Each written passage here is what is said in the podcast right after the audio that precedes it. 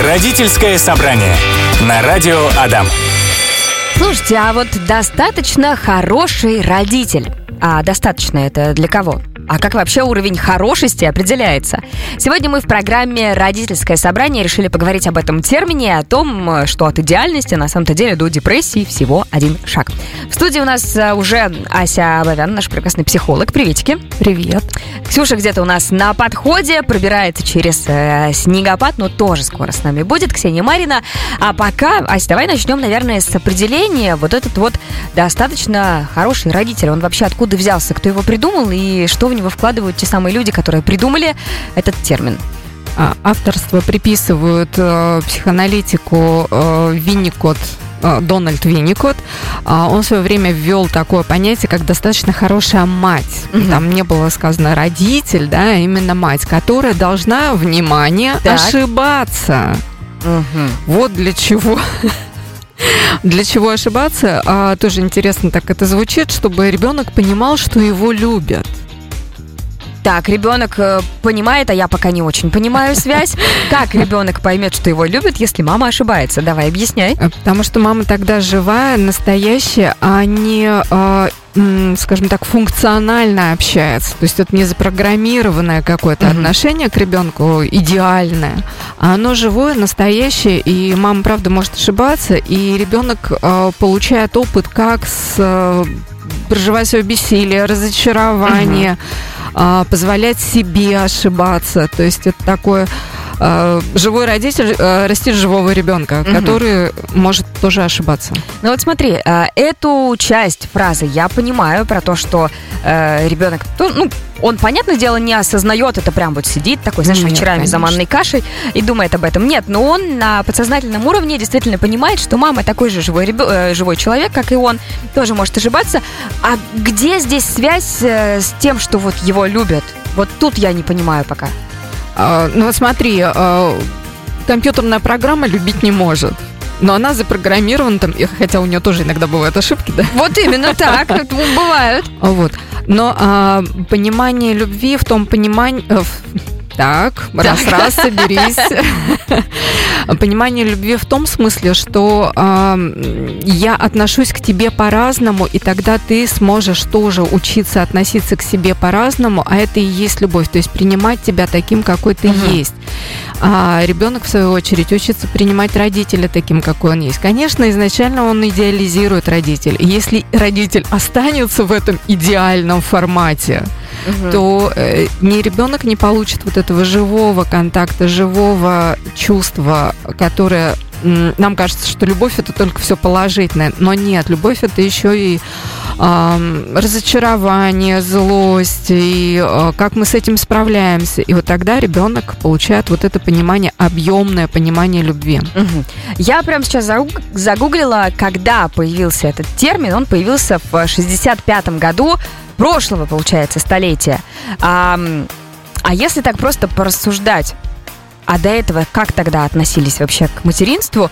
И такое ощущение, что ну вот появился-то он, может быть, и в 65-м году, но как-то доходить-то до нас он стал гораздо-гораздо позже. Я думаю о том, что э, такое понятие, оно существовало всегда. Мгм. Другое дело, как это культурологически передавалось. И в какой-то момент э, у нас возникла такая языковая необходимость как-то это обозначить. Но это Мгм. ближе там к лингвистам, да, вопрос. Почему это сейчас еще раз снова актуально стало, э, как минимум в нашей э, стране? А, потому что был какой-то некий такой исторический завал в педагогических всех этих возможностях. Все растерялись, Мгм. как растить детей. Потом, значит, был информационный бум, тысяча один способ Да-да-да. вырастить счастливого ребенка. И а, в погоне вот за этим а, успеть все-все-все и сделать а, максимально счастливым, максимально из себя выжить родительство. В этой погоне появились перегорания, разочарования, те самые депрессии, невозможность, ну потому что невозможно. И тут появляется, точнее, снова нам вспоминается вот этот термин «достаточно хорошая мать». То есть не нужно быть идеальной, нужно быть достаточно хорошей. А кто определяет вот эту достаточность и хорошесть? Возвращаемся к самой первой фразе, которую я Да, произнесла. ты, ты отлично поставил вопрос по поводу, а кому это достаточно? Да. А судьи кто, как говорится?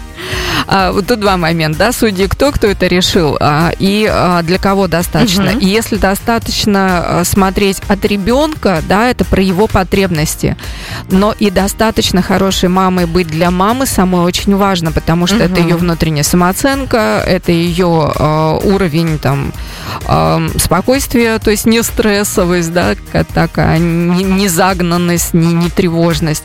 И если конкретнее говорить о критериях, кто судьи, да, кто эти судьи, кто, кто э, ввел это понятие, это про исследование всех тех э, психологических процессов, потребностей. Но это мы сейчас можем очень глубоко идти. Это я да, люблю это да. всем говорить, да.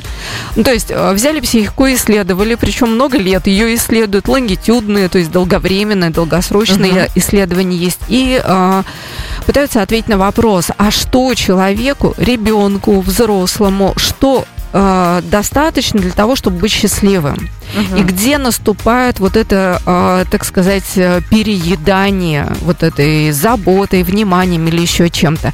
И вот где-то между э, не хватает и между переедает есть достаточно, которое исследователи э, уже давно все замерили. Продолжаем сегодня обсуждать э, такое понятие, как достаточно хороший родитель, мама, папа. Тут уже на самом-то деле не важно. А важно что, что к нам э, Ксения Марина присоединилась. Ксюш, привет. Всем большой привет. Мы тут уже немножечко успели обсудить э, этот термин, откуда он э, взялся и так далее. Но теперь вопрос. Вот то самое достаточно, оно вообще по каким критериям-то определяется? Они вообще существуют или как это в своей голове? Ну, ну типа я норм. Или Давай я начну. Давай. Да, э, достаточно хорошая мать. Э, да, я думаю, можно сказать, Давай родитель. родитель. Я думаю, да. что да. А, вообще должна, должен быть физически. Что это значит? Это значит, что, э, ну, как минимум несколько часов в день э, доступ у ребенка должен быть. И чем младше, то есть с самого рождения, это максимальное количество часов. Вообще, конечно, 24 на 7 поначалу, угу. да. И это не должно быть там три месяца исполнилось, и все, я вышла на работу, и там вечерами при, прихожу только в 11 часу, утром в 7 убегаю. Это не присутствующий родитель, это отсутствующий. То есть физически родитель для ребенка должен быть доступен, э, ну, э, наверное, с полугода, там не больше, чем на 2 часа недоступен. То есть все остальное время родитель основной, э, основной что значит? Это тот, который там в декретном отпуске, да, кто ухаживает, э, потому что сейчас, конечно, есть разная практика, когда-то папа сидит в декретном отпуске, но тогда он тоже все свое время основное должен посвящать ребенку. Поэтому родитель должен быть. Так, второй критерий – какой? Я как... думала, ты подхватишь. Ну ладно, Ксюша. Какой... Слушай, про, про другое хотела рассказать, да, давай так что э, про критерии еще, если ты продолжишь, будет да, круто. Давайте продолжу. Э, родитель точно должен уметь справляться со своими страхами, тревогами, э, потому что когда я начинаю тревожиться, все ли я правильно сделала, достаточно ли я накормила, вовремя ли я сменила подгузники или еще что-то, мое вот это тревожное состояние, оно передается и ребенку тоже через невербальное м, послание. То есть я напрягаюсь, у меня там зрачки, не знаю, расширяются, сужаются, да. Ребенок все это видит, он э, условно считывает, да, конечно, он не понимает, что происходит, но он тревогу эту считывает как что-то опасное, и тогда сам тоже начинает тревожиться. Так вот, э, родитель должен уметь справляться со своей тревогой, то есть прям останавливать эту шарманку в голове, так, вдох-выдох, все хорошо, пол на месте, потолок на месте, ребенок э, рядом, ребенок не это самое, не умирает, все хорошо, я в порядке. И в то же время, когда ребенок э, начинает тревожиться, что-то ребенку дискомфортно, родитель тоже должен уметь и с тревогой ребенка обходиться. То есть точно так же успокаивать как себя, так и ребенка. Ну, тут, наверное, можно сказать вообще про все, э, весь спектр детских эмоций. То есть э, э, никто ведь не думает, что ребенок только всегда такой радостный, ха-ха-ха. Вот. А ребенок может и сказать маме что-то обидное, наругаться, испытывать агрессию. И часто молодые родители от этого всего, глядя, как ребенок там швыряет все и крушит, думают, о божечки, все с ним что-то не так. Или да мне... ладно с ним, это со мной да, что-то не и так. со мной что-то не так. Поэтому тоже нужно понимать, что это твой ребенок, он может испытывать, как и взрослый человек, разные чувства и эмоции, разрешать ему проявлять эти эмоции, э, не как-то не закрывать их, Не запрещать, Не запрещать. и не стыдить за Да. эти эмоции. Мгм, да, да, да. Скорее сочувствовать, утешать, э, может быть, даже где-то резко прекращать. Так, стоп, остановись, выдохнули, или там взять на руки, так, Мгм. все. Что-то, что-то такое э, быстрое, эффективное, э, и в то же время ну, там, ни в коем случае не ругающее, не Мгм. критикующее. Но это же все равно все появляется с опытом, но мы не рождаемся с этими э, знаниями, нет? С опытом это, конечно, появляется, но можно этот опыт ускорить, э, развивая свой эмоциональный интеллект.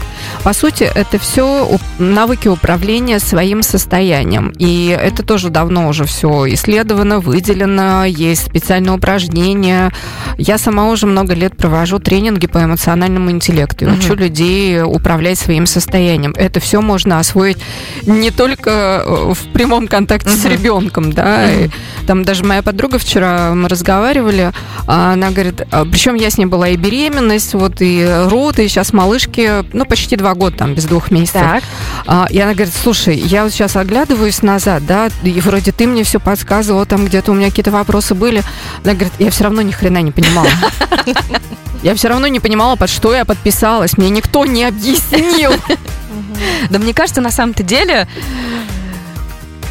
ну, невозможно быть готовым к этому. Ну, прям вот на сто процентов. Ну, Конечно, можно три конечно. тысячи книг прочитать, Да. и все равно, вот когда появится ребенок, э, ну, вот все не так было. Демо-версию мне не показывали. Родительское собрание на радио Адам. Пришло нам сообщение в тему сегодняшней программы. Девушка пишет о том, что вот прям крик души. Недостаточно хорошая она мать, потому что а, не разрешает и не может никак убедить детей, детям, как я поняла, или ребенку 16 лет, а, а дети хотят жить отдельно и хотят уже в 16 лет создавать новую семью. Что Понятно делать в этом случае? беспокойство мамы в этом случае, да, понятно беспокойство родителя, что, ну, с чего бы, да, подросток э, еще не готов к самостоятельной жизни, а уже хочет заводить семью отдельную. И это как? Э, э, Это я к себе Вот привожу не партнера да, к родителям да-да-да. домой, или я ухожу в другой дом жить, да? Понятно, что мы с родительской, со взрослой точки зрения очень удивляемся и пугаемся этой информации.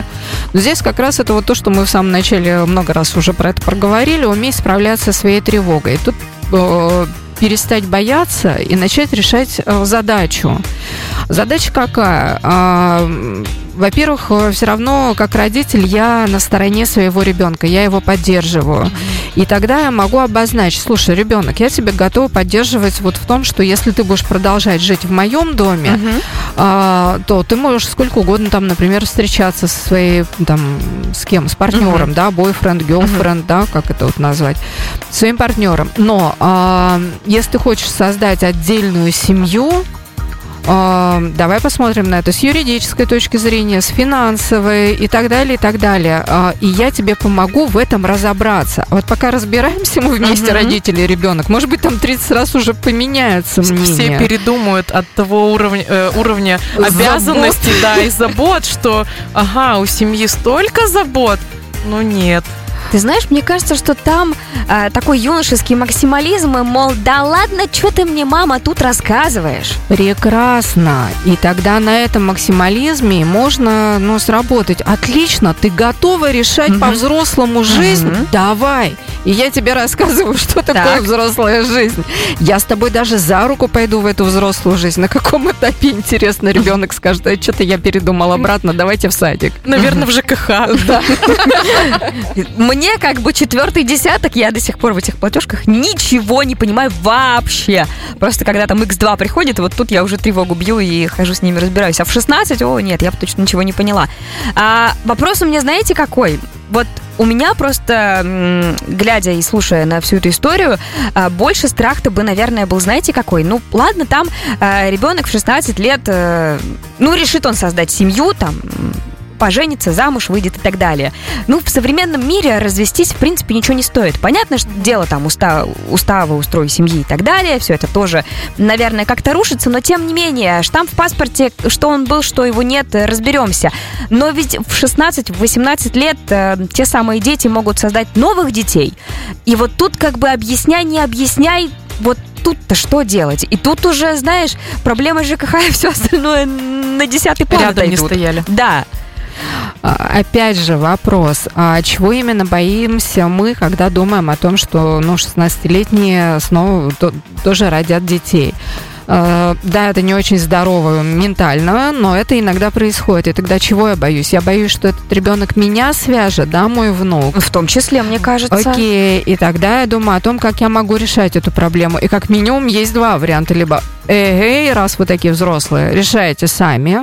Либо тогда я, правда, ну, как новую какую-то нагрузку на себя, какую-то часть э, беру и э, распределяю свои ресурсы, распределяю, опять же, свою личную жизнь, чтобы у меня оставалось время на личную жизнь.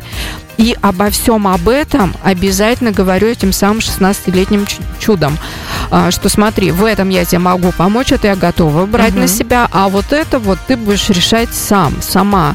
И, э, ну, поход в детский, в магазин детских э, товаров э, и расчет бюджета на месяц, во сколько обойдутся подгузники, пюрешки Вот, и да-да-да. прочее. А на смеси очень еще, хорошо- мне кажется, на стоит обратить смеси, внимание. да. Вот там космический ценник, Да, по-моему. потому что тоже, правда, может случиться, что молока и не будет, придется Мгм. смесями кормить. И э, если ребенок заявляет, что я готов э, создать семью, мы с ним разговариваем не как с ребенком, мы с ним Мгм. разговариваем как со взрослым. И о взрослых задачах и ответственности. И тогда человек начинает так это условно трезветь Мгм. и понимать, а за что ему придется отвечать. И если э, в этот момент, опять же, сознание не включается, типа, да ладно, мам, что ты, там, Мгм. да, что ты нагнетаешь? Окей, вот тебе там, не знаю, выходное пособие на месяц, дальше ты делаешь сам. Придет, будем помогать разбираться с последствиями. Потому что, опять же, на то и родитель, что а, у ребенка случается какая-то беда, проблема, куда он идет? К родителям. Ну хорошо, если он идет к родителям. Это прямо, мне кажется, высший уровень доверия, если он с проблемой придет к родителям. Да, именно поэтому в 16 лет а на такую тему говорить по-взрослому со своими детьми. А вот у меня, знаешь, э, вопрос еще какой. Как говорить, насколько по-взрослому? Ну, можно сказать так, знаешь, вот тебе э, платежки, вот тебе там 500 рублей в неделю, и разбирайся сам. Можно тем самым, наверное, еще на большее сопр- сопротивление какое-то. Вот раз ты мне тут такие условия сейчас, это ребенок уже, да, говорит, раз ты Да-да-да. мне такие условия выставляешь, да, я сто процентов тогда сделаю так, может, я даже сомневался. Как вот здесь найти ту самую грань, грань, чтобы и не слишком мягко сказать, но и чтобы все-таки показать, что, знаешь, вопрос-то серьезный, мы не шутим сейчас с тобой. Ну, конечно, как будто бы хочется сказать, что э, опять же, да, вы представляете, что вы взрослый, Мгм. ваш ребенок уже взрослый, но ваша все равно как будто бы ответственность родителя научить его. То есть реально все показывать, объяснять, сходить, да, за ручку в этот магазин, там посмотреть цены, вот, и э, нас никто не учит быть родителями, а если тебе вот в этом каком-то месте пом- помогут твои родители, но это же будет круто. Это как шутка все время в интернете ходит. Лучше бы в школе учили обращаться со Сбербанками ЖКХ. Да, Да-да. И, э, Я в свое время со своим сыном тоже там очень многие вещи объясняла, и когда-то уже, я уж не помню, сколько лет назад, я ему показала свою табличку, в которой я веду бюджет. Мгм. И предлагала ему создать. Мы создавали, он там какое-то время, там буквально пару недель вел, потом заплюнул. Главное, что я это ему дала, Мгм. а вот будет он этим пользоваться или нет, э, это вопрос десятый. Так. И в итоге как разговаривать-то?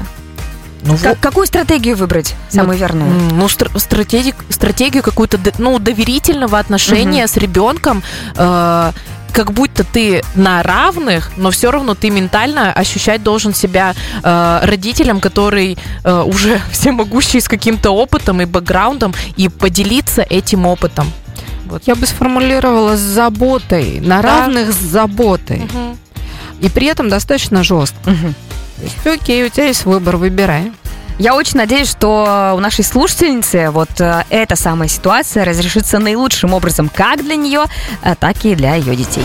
Рада, что сегодня вы так активно присоединяетесь к обсуждению нашей темы. Пришло сообщение от Ильи. А Илья говорит, «А, был бы я плохой, то законы вселенной не позволили бы, чтобы у меня дочь родилась, между прочим, вот так вот.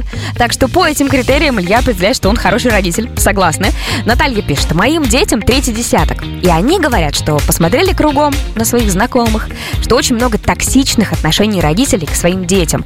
А мы у них замечательные. Значит, я достаточно хороший родитель, раз так считают оба моих разнополых ребенка. Вот такое чудесное сообщение пришло от Натальи. Хочется поздравить и тех, и других. Да, э, и Илью, и Наталью. Да, с достижениями, с уверенностью э, быть хорошим, мне кажется, просто человеком. Ну, в том числе. Потому что очень часто нам а, даже, я заметила это, когда нам даже комплимент какой-то делают, неважно там про родительство, про одежду, еще что-то. А, вот у тебя, Ксюш, платье красивое, да, а говорят, ой, да ладно, что, ну первое, что было, ой, да ладно, я его на Да-да-да, распродаже за 300 ку- рублей купила, ой, да ладно, там вот это все. Тебе сделали комплимент, ну сейчас, Ксюш, не конкретно к себе, а в целом, да, это я к себе больше на самом-то деле тоже люблю так. Сделали тебе комплимент, ну скажи спасибо, зачем вот это вот оправдывание? А когда люди признают, э, что они действительно классные и крутые в таком сложном деле, как родительство, но это прям круто вообще. Я вас, друзья мои, поздравляю. Поддерживаю. Да. А какие еще у нас критерии остались в достаточно хорошем родительстве? Что еще мы не обсудили? Какой критерий?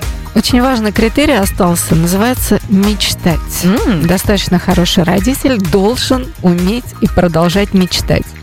А, я думаю, это связано с тем, что когда я мечтаю, я все-таки более оптимистично на жизнь смотрю. А, причем очень важно, это не про то, что вот когда дети вырастут, выйду на пенсию, там будет все прекрасно. Вот это там не те мечты. да. А, Мечтать э, в том плане, что что я могу вот в ближайшем будущем делать, да, и это становится целями. Для, это, для этого во мне э, находятся силы, мотивация, да, называется. Мотивация – это делать, это достигать, это двигать. Та самая целеустремленность, без мечтаний, без э, того, чтобы пофантазировать о том, чего же я хочу, что же интересного, что же вкусного, что же красивого я хочу, каких перемен. У меня не будет цели, у меня не будет э, мотивации их достигать, а как я могу этому научить ребенка? Тогда, как сказал наш слушатель, по законам Вселенной будет вообще классно вашей семье, если мама и папа мечтают, ребенок мечтает, ну точно, там манна небесная к ним снизойдет. Будет красота. Да, Звезды сошлись. Шучу, да, это Вселенная зарядила меня тоже.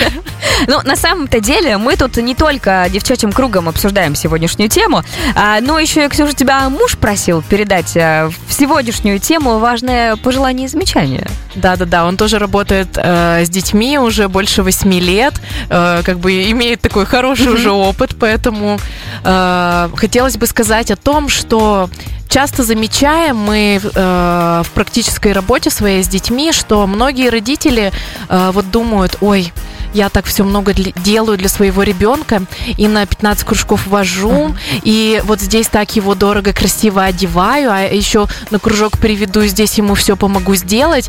И Как шнурки будто бы, завяжу, и шнурки покормлю. разве- завяжу, да-да-да, еще домашку за него сделаю, ну ему ж сложно. А, а что ребенок-то не человек у нас? То есть теряется вообще самостоятельность э, этого маленького человека. Ей очень сложно развиться, когда ты живешь под таким коконом э, родительской все заботы и все внимания.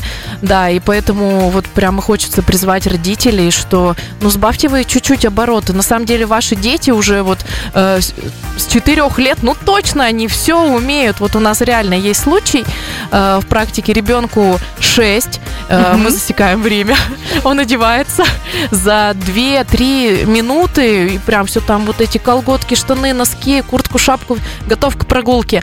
А когда он одевается, а приходит папа, он сам, папа ему надевает колготки, папа надевает ему кофту, все это застегивает, это минимум 15-20 Ого. минут. Вот. Мне Так. кажется, этот критерий, э, что такое достаточно хороший родитель, можно сформулировать так. Быть достаточно ленивым. О, вообще. Да, да, да, да, да. Ну, в общем-то, слушайте, все.